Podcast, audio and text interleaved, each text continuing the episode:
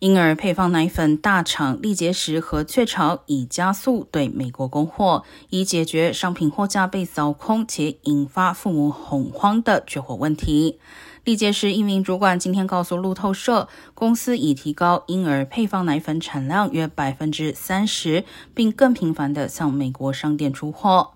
力杰时在密西根州、印第安纳州和明尼苏达州设有三间工厂。该公司允许工厂无限加班，以利额外轮班。在亚培召回产品之前，力杰时在美国的婴儿配方奶粉市占率略高于三分之一，亚培则占约百分之四十四。